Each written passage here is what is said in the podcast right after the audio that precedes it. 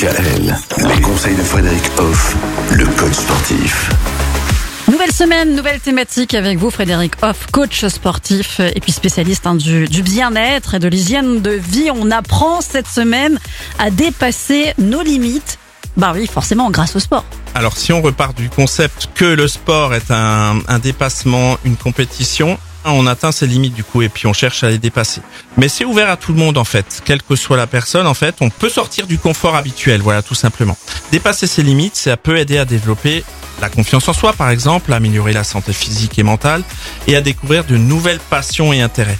Le sport peut être un excellent moyen de dépasser ses limites et de découvrir ses capacités. C'est bien de, de découvrir ses limites et de, de, de se dépasser, comme vous dites, mais pour autant, il faut quand même savoir se fixer des objectifs réalisables. Complètement, c'est le premier objectif, en fait, la première étape pour euh, réussir à dépasser ses limites, c'est de se fixer des objectifs pour dépasser ses limites. Les objectifs peuvent être à court terme ou à long terme. Ils doivent être mesurables et atteignables, tout simplement pour prendre conscience des choses et puis pour évoluer d'une étape à l'autre. Donc il faut pas se fixer des choses euh, complètement euh, irréalistes. irréalisable. Oui, bah oui, il faut rester dans nos compétences quand même.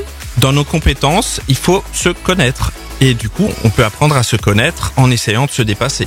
Et ben voilà, on va apprendre à dépasser ses limites tout au long de cette semaine avec vous et grâce au sport. Et demain, et demain pardon, on pourra apprendre à planifier une routine d'entraînement régulière.